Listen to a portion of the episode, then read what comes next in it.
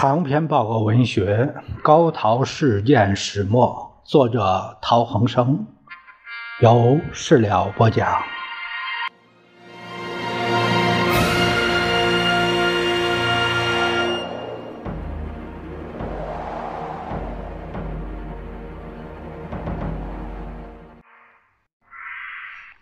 第八章，呃，第一节。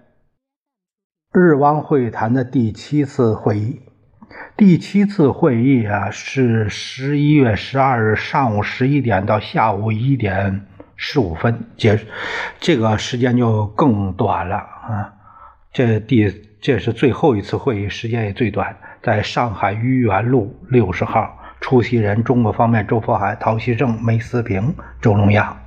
日本方面有影佐少将、须贺大佐、古迪大佐、单少佐、石野书记官、清水书记官、片山少佐，还有全养健。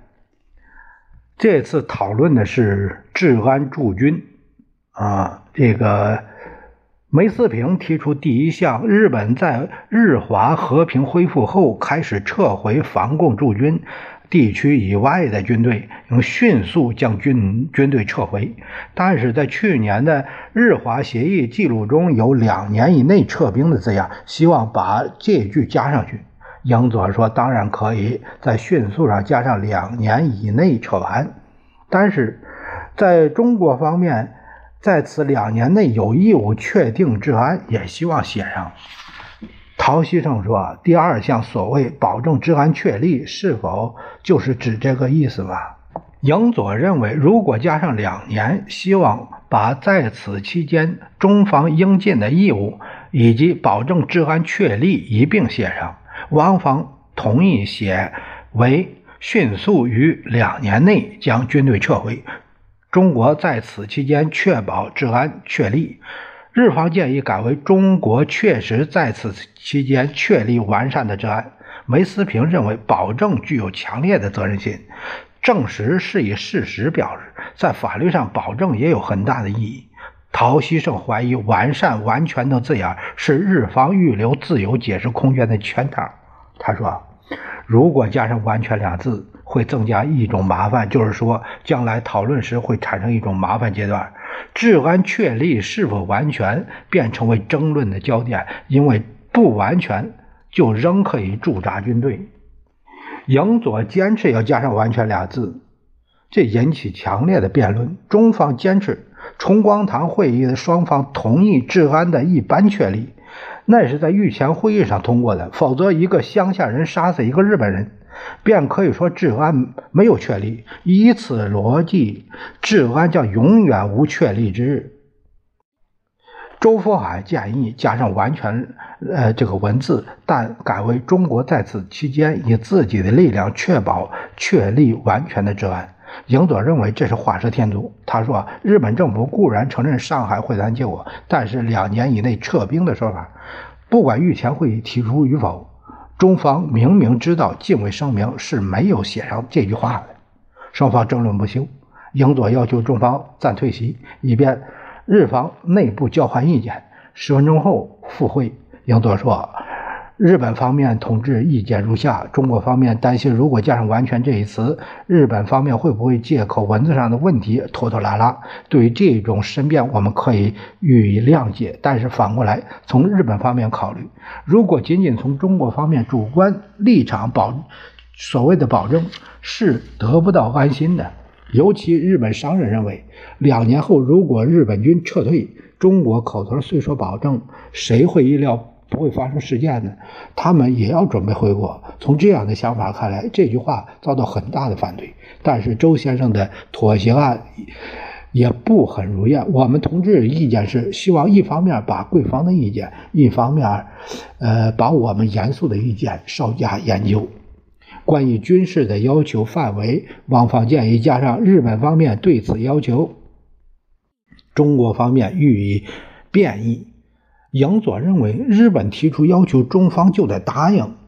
虽然同意中方建议，但是要求以权利义务关系加以衡量。陶希圣说：“权利义务的观念是根据军事协议而定的，主体是两个。中国对日本的要求，中国要提供方便，主体是明了的。如果对日本方面的要求没有中国方面的主体，日本的要求就是片面的，这就给人留下这样的印象：即铁路行政权、管理权都没有，即使同志间没有问题。”但将来发生争端时就为难了，因此日本有所要求，中国提供方便，这不是可以吗？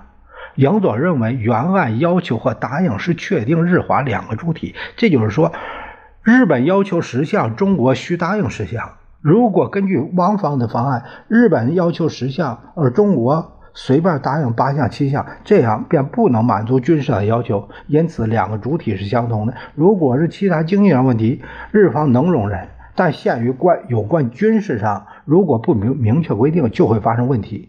陶希圣仍旧坚持铁路的行政权、管理权是不能出让的。他说：“据营佐少将所说的，我们认为他完全，他已经全部明白，呃，我们的意思。”呃，陈的一本是营佐少将的意思，似乎是要我方明确表示我方的意见，但并不是把十当七，而是当九。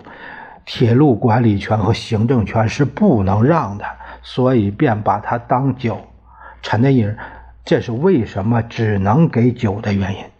营佐认为这是有军事协议规定的东西，日本要求什么，中国答应什么。应明确在军事协议中规定，对我方的要求加以限制时，是不了解作战的需要。例如，对于迅速运输作战上必要的兵力的要求，如果以提供便宜的性质降低运输量，既是有困难的问题。辩论结果是，即使中方要求十分之一的主权底线，也得不到日方的同意。讨论到日本提出军事要求时应尊重中国行政权的管理权，日方要求加上“平时”俩字，意味着在战时谈不到尊重了。这一阶段的会议至此告一段落。汪方提出双方代表在会议记录上签字。英佐说：“我方认为签字的日方代表不是我们，究竟是谁和谁还没有确定。同志间的会谈签字另当别论，但如正式签字还要另行研究。讨论结果，双方同意保留提案十七件，加以整理复印。”后天就是十一月十四日，继续开会，地点在六三花园。从上海时间九时开始，呃，十一月十四日以后的会议记录，直到今天尚未发现。呃，这是这是这个呃日汪会谈呃这个纪要呃这一些摘要部分。呃，这是他们的七次会议的这些内容。